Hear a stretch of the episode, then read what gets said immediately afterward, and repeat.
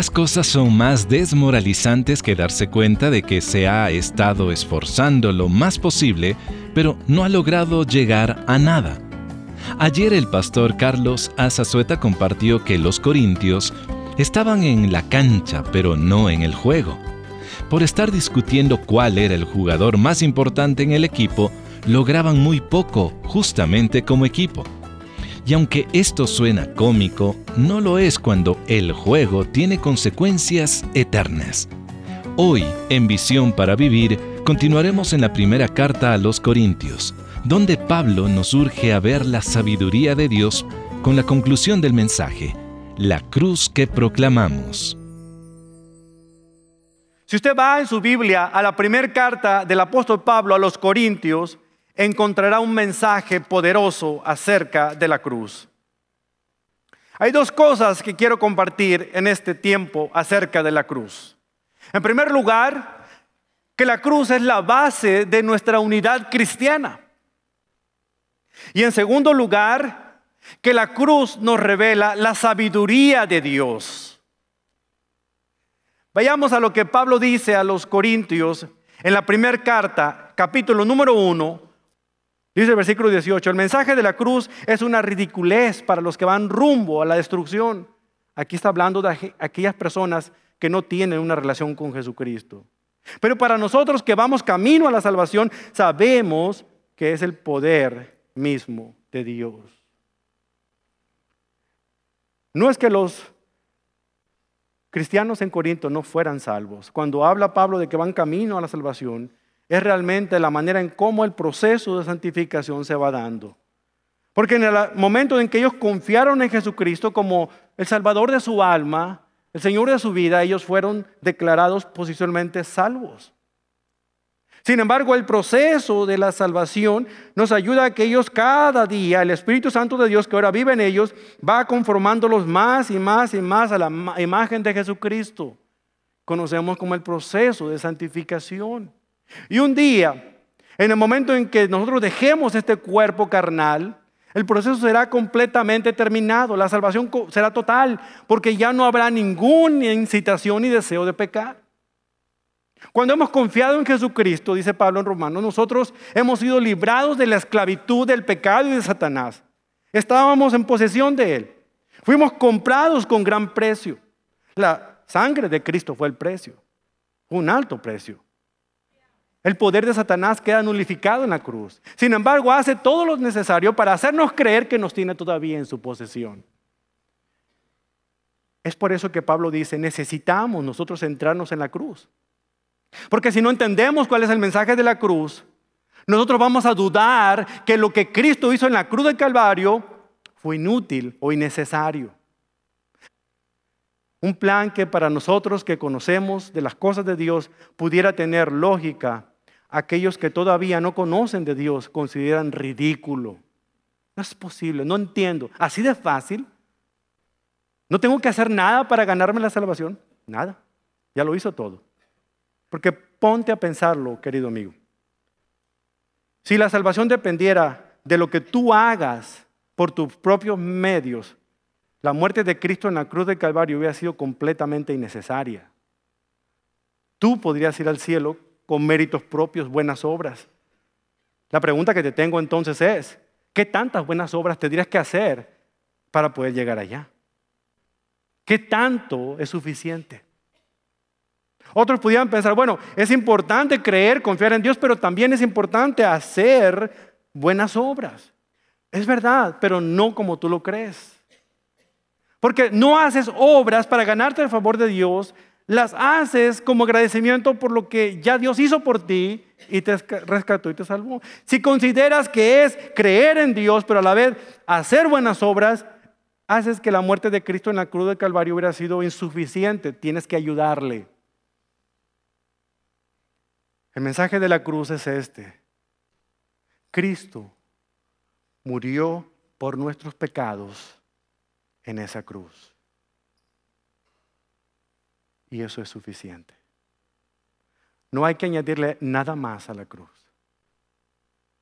Es la manera como Dios lo ha dispuesto, es la manera como Él quiere que nosotros lo entendamos. Pablo dice, no quiero adornar mi retórica, no quiero hablarles de pensamientos filosóficos, no quiero llenarlos con mi teología, porque yo no le quiero restar poder al poder que ya en sí misma tiene la cruz de Cristo, que de dos pueblos hizo uno, que la cruz es la base de la unidad cristiana, la cruz revela la sabiduría de Dios, pero expone también la insensatez humana. Finalmente la cruz, la cruz es la que nos muestra el camino al Padre. La cruz es importante y no tiene que ver con una religión. Es la expresión de un amor eterno y el pago de todos los pecados. Los pecados, los pecados pasados, los pecados presentes, los pecados futuros. Dije de toda la humanidad, y eso le incluye a usted, que considera que lo que usted ha hecho es la cosa más horrenda que alguien puede hacer. Cristo pagó por ellos. No hay pecado más negro que la sangre de Cristo no pueda limpiar. No hay pecado más grande que el amor de Dios no pueda alcanzar.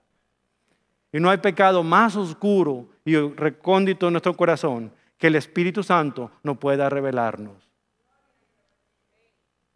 Amigo, la cruz es el equipo que necesita usted para enfrentarse a la situación de este mundo. Ese es el sistema de orientación. La cruz debiera ser nuestro GPS espiritual. Para poder entender cualquier cosa, cualquier misterio, cualquier ciencia, tenemos que comenzar en la cruz. Ese debe ser nuestro punto de partida, ese debe ser nuestro punto final. Es nuestra identidad, es nuestro oxígeno, es nuestro punto de referencia en nuestra vida. ¿Por qué? Porque tantos creyentes tienen tantas dificultades y no viven vidas victoriosas porque se han apartado de la cruz, porque la consideran ridícula. Es por eso que muchos no están dispuestos a cargar su cruz. Jesús dijo, si tú quieres ser seguidor mío, entonces tienes que hacer lo siguiente, toma tu cruz cada día y sígueme. Pero ¿qué significa tomar la cruz de Cristo? Usted llegó esta mañana y espero que le hayan dado un separador de libros con una cruz colgando. Es un simple recordatorio de que usted en este día ha tomado la cruz. Ahora voy a explicarle lo que eso significa, porque quizá usted esté creyendo algo distinto. La cruz representa, hermanos, la conexión en todo momento con nuestro Padre Celestial. El apóstol Pablo en la carta a los Corintios, pero en el capítulo 15 dice lo siguiente, les aseguro, hermanos, por la gloria que de ustedes tengo en nuestro Señor Jesucristo, que yo cada día muero como muere Cristo. En eso debemos identificarnos. Cuando una persona es bautizada, la bajamos a las aguas del bautismo simbolizando la muerte de Cristo y cuando emerge de esas aguas está identificándose con la resurrección de Cristo. Simbólicamente está haciendo suya la muerte y resurrección del Señor. Es el reconocimiento de nuestra dependencia total y completa a Cristo. Es nuestra suficiencia en todo lo que nosotros pudiésemos querer o desear. Jesús quiere ser el más importante en nuestras vidas. Quiere ocupar la prioridad en nuestras decisiones. ¿Qué es tomar la cruz? ¿Qué es tomar su cruz? Porque no es tomar la cruz de Cristo, ella tomó la suya y la hizo muy bien. Dios quiere que usted aprenda a tomar su cruz. ¿Cuál es su cruz? Erróneamente pensamos que es el marido que tengo. O que es la enojona de la esposa que tengo. Ay, tengo que cargar con la cruz. O a veces pensamos que es una enfermedad incurable que tenemos que tolerar. O a veces pensamos que de alguna otra manera es la suegra que nos viene a visitar. Ninguna de estas situaciones es cargar su cruz. ¿Qué significa llevar la cruz? Hermanos, la crucifixión fue inventada no para que fuera un instrumento de ejecución rápida, sino lenta. pero certera. Fue inventada no por los romanos, pero ellos la usaron y la llevaron a otro nivel porque la hicieron tantas veces, la ejecutaron tantas veces que se hicieron unos maestros en crucifixión. Pero era una manera de poder simbolizar tres cosas, simbolizar eh, vergüenza o humillación, eh, simbolizar de alguna otra manera una advertencia o quizá también terror. Vergüenza porque hacían que a la persona que era condenada a, la crucifixión cargara el travesaño horizontal sobre sus hombros por las calles de la ciudad, exponiéndolo a la burla de la gente, con eso demostrando que era culpable de lo que se le acusaba. Era una advertencia porque generalmente crucificaban a los delincuentes en las afueras de la ciudad para que todos los que pasaban por ahí vieran y dijeran, mira lo que te va a pasar si te rebelas contra el imperio. Simbolizaba terror, porque aunque no fue un instrumento hecho para una muerte rápida, sí era un instrumento de sufrimiento y el más cruel de todos. La gente que era crucificada no moría por los clavos que le hundían en las manos o los pies. La gente moría de asfixia, porque no tenía la capacidad de poder respirar naturalmente. Y normalmente había un peldaño en la parte de abajo donde descansaban los pies y eran crucificados ahí para que la gente pudiera levantarse y poder agarrar un poco de aire. Pero generalmente la manera de morir era asfixia. Y eso daba miedo, porque lentamente, pero certeramente, era un sufrimiento insoportable. ¿Qué significa entonces llevar la cruz significa llegar al punto de poder identificarme con el sufrimiento de Cristo. De ser avergonzado como Él fue avergonzado y no querer vengarme en contra de mis angustiadores. Llevar la cruz a este lugar de ejecución es una demostración de que cada persona se considera culpable de algún delito. Aunque muchas veces nosotros pensemos que no lo seamos. Somos pecadores por nacimiento y por elección. Llevar tu cruz significa, hermano, soportar esa vergüenza por amor a Cristo. Identificarte con Él. Cuando alguien te acusa de ser discípulo de Cristo, usted tiene que decirle, ay, me descubriste. En lugar de decir, no, no, no, no, yo no, yo no. De vez en cuando voy a una iglesia. A veces muchos creyentes que conozco son del servicio secreto de Dios. Solamente Dios y ellos saben que son cristianos. Pero llevar tu cruz significa que cuando alguien diga que tú no vas a una iglesia de esos de los aleluyas, es reconocerlo y decir, así es, soy aleluya y gloria a Dios. Llevar tu cruz significa el poder no avergonzarse de la causa de Cristo, sino orgullecerte, en el buen sentido de la palabra, de lo que Cristo ha hecho por tu vida y que puede hacer por los demás. En términos prácticos, ¿qué significa la cruz? Para una joven, llevar su cruz significa decirle al novio, no me puedo acostar contigo porque amo a Dios, soy cristiana y prefiero quedar bien con Dios que quedar bien contigo. Porque tú me pides una prueba de amor, pero Él me demostró el amor a toda prueba. Llevar su cruz significa para usted que es empresario no hacer ese trato aunque signifique una suma millonaria simplemente porque va en contra de sus principios cristianos y bíblicos. Eso significa llevar su cruz. Perder el trabajo simplemente porque usted se atrevió a orar en el centro de trabajo y fue atrapado y, y lo amenazaron por ser expulsado. Hoy en día a veces me da tristeza cuando me preguntan algunos maestros, ¿qué hago? Lleva tu cruz, hermano. Cada día. Que al final de cuentas, si tú das la cara por Dios, Él dará la cara por ti. El resto de tus vidas. Una cosa es ser precavidos, discretos, y otra cosa es ser cobardes. Y es importante conocer la diferencia. Llevar la cruz significa que la cruz nos afecta cada día. Afecta nuestras decisiones diarias, afecta con las personas con quienes nos llevamos, afecta las amistades que hacemos, afecta las preferencias que tenemos, afecta las cosas que vemos, afecta las cosas que nosotros hacemos. Y aunque usted no lo crea, nos afecta en todos sentidos. Afecta la manera en cómo caminamos a nuestro nuevo hogar. Un niño estaba sentado en una banqueta, temblando de frío y sollozando de miedo. Un oficial se acerca con él y le pregunta a ese niño que ya, ya, ya, ya era tarde y él estaba solito ahí sentado en la banqueta, le dice, oye hijo, ah, ¿te, perdiste? Eh, ¿Dónde está tu casa? Y el niño secándose las lágrimas le dice al oficial, no sé, yo no, yo no, yo no, yo no me acuerdo dónde vivo, no sé mi dirección. Y comienza él a ayudarlo, lo sube a su patrulla y comienzan a recorrer el vecindario y le comienza a decir, oye, ¿es esta calle? No, no me acuerdo. ¿Es esta otra? No me acuerdo. Decide hacer algo distinto y lo lleva a puntos estratégicos. Pasan por restaurantes y dice, ¿es este McDonald's cerca de aquí está tu casa? No.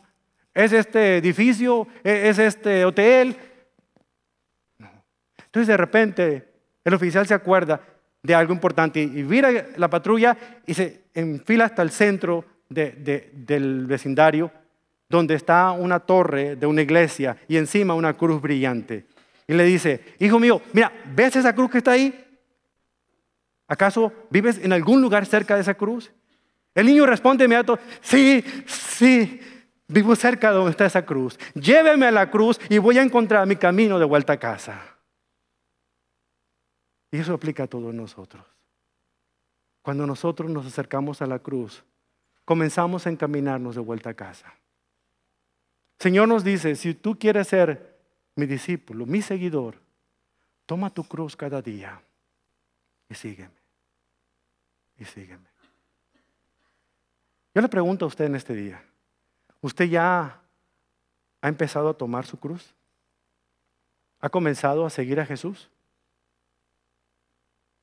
Sabe, mucho tiempo atrás, en aquel monte rocoso de las afueras de Jerusalén, tres prisioneros políticos fueron ejecutados.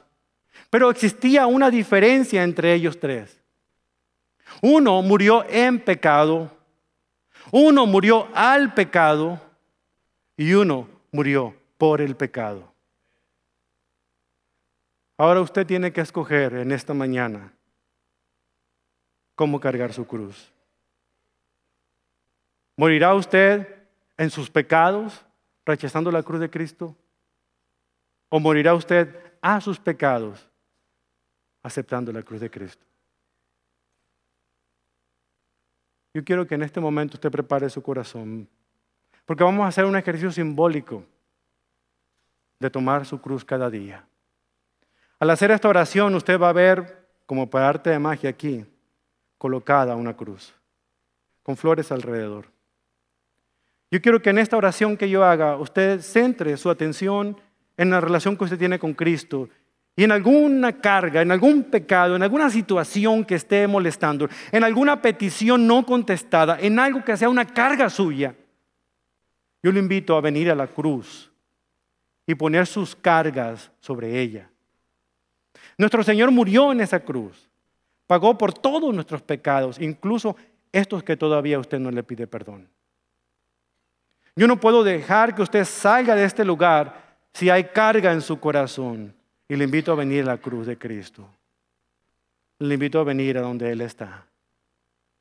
Para depositar cualquier carga, confesar cualquier pecado y dejarlo para siempre en esa cruz. Nuestro Dios bendito, reconocemos que somos pecadores. Reconocemos, Señor, que nosotros no podemos solos. Reconocemos, Padre, que hemos tratado de hacer las cosas a nuestra manera, resolver los problemas en nuestras propias fuerzas, querer acercarnos a tener una relación con usted en base a nuestros propios términos, pero, pero de acuerdo al mensaje de la cruz, yo no tengo que hacer absolutamente nada más que oír el mensaje y confiar en ese mensaje de la cruz. Yo le pido, Señor, por los corazones que se encuentran aquí en este lugar, que han encaminado solos, tratando de resolver esa carga, esa lucha. Puede ser una carga moral en la cual ellos sienten que fallaron, fracasaron en su matrimonio y no pueden perdonarse a sí mismos el pecado cometido, ya sea adulterio, ya sea engaño. Yo le pido, Señor, que descargue ese corazón en este día y que al acercarse a esa persona y colocar sobre esa cruz esa carga, simbólicamente reconozca una verdad muy radical y literal, que Cristo murió por ese pecado. Quizás la carga puede ser, Señor, ese matrimonio que está rompiéndose, haciéndose añicos. Porque aunque la pareja conoce de su nombre, conoce de la Biblia, el egoísmo los mantiene todavía queriendo exigir sus derechos haciendo valer sus opiniones por encima de las otras, en lugar de humillarse y reconocer que solos no pueden y necesitan pedirle que Cristo sane sus heridas, salve su relación. Yo le pido por esa pareja que hará ese depósito especial de su carga en esa cruz. Yo le pido, Señor, por esos padres que sufren por la rebeldía de sus hijos de alguna otra manera han intentado, han sido educados en la fe, pero, pero no logran hacerles entender la importancia de la cruz porque el pensamiento del mundo ha cambiado su manera de sentir y de pensar. Que ellos puedan depositar su carga sobre usted. Yo le pido, Señor, por aquel creyente que considera que quiere saber cada vez más y más y más para poder empezar a actuar pero hoy reconoce, bendito Dios, que solamente basta con conocer una verdad tan sencilla pero tan profunda, que Cristo murió y resucitó al tercer día, tal como dicen las escrituras. Que no se requiere un grado de teología para poder explicar a otros la verdad más importante que cambia el mundo, la muerte y resurrección de Jesús. Necesitamos, Señor, dejar ahí nuestras cargas, nuestras dolencias, nuestras enfermedades. Y Señor, simbólicamente poder acercarnos a la cruz para tener un punto de partida y encaminarnos de vuelta a nuestra casa, a ese hogar celestial que nosotros queremos y necesitamos. Oh Señor, ¿cuánto necesitamos hacer borrón y cuenta nueva en nuestra relación con usted en este día, Padre? Queremos pedirle perdón por nuestros pecados. Reconociendo que solo Cristo es único y digno de recibir toda honra, gloria, poder y majestad. Y a Él rendirnos en este día postrarnos delante de su altar, reconociendo que no a nosotros, sino al nombre de Cristo pertenece la gloria. Venimos, Señor, cansados, cargados, trabajados, enfermos, agobiados, pero venimos al pie de la cruz a depositar nuestra ofrenda, que es nuestra vida, a decirle a usted, Señor, que solos no podemos, que necesitamos confiar en el mensaje, maravilloso de un Cristo crucificado y resucitado. Pero reconozco, bendito Dios, que aunque Cristo murió y fue crucificado, necesita ocurrir una segunda crucifixión en este día. Y debo ser crucificado yo mismo. Nuestra iglesia debe ser crucificada a sí misma. Porque ser crucificado significa morir a, nuestro yo para que la persona de Cristo viva a través de nosotros.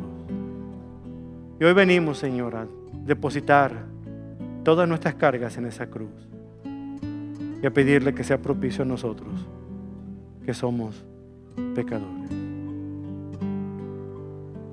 Por los méritos de Cristo en la cruz, oramos, en el poder de su resurrección. Amén.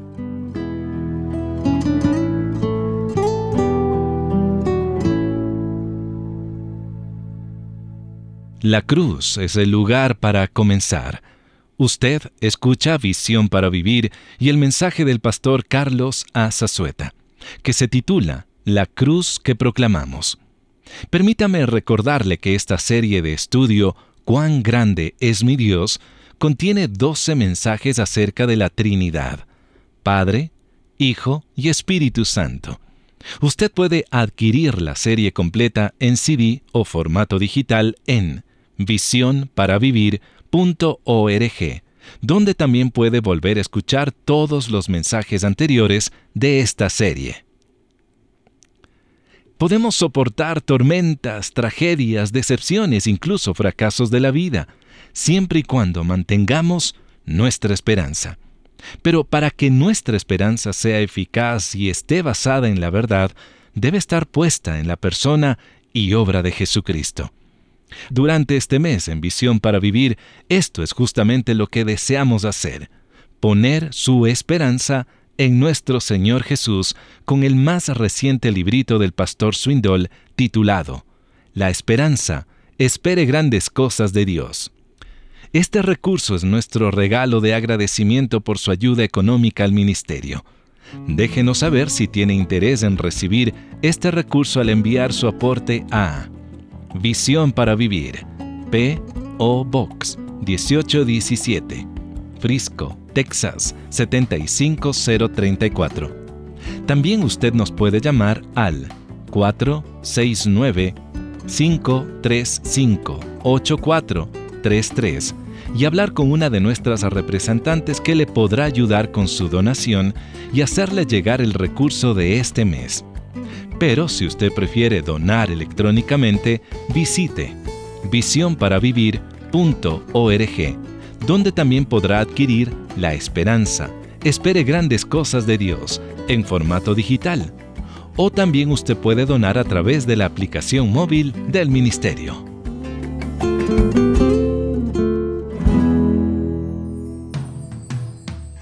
Mañana continuaremos estudiando Cuán grande es mi Dios con el pastor Carlos Azazueta.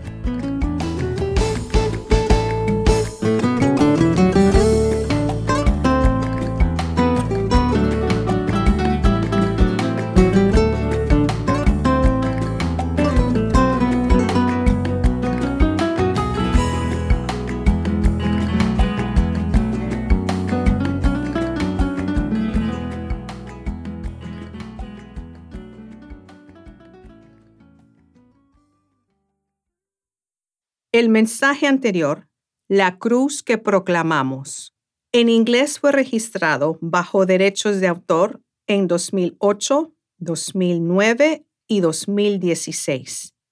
Y la grabación sonora fue registrada bajo derechos de autor en 2016 por Charles R. Swindoll, Inc.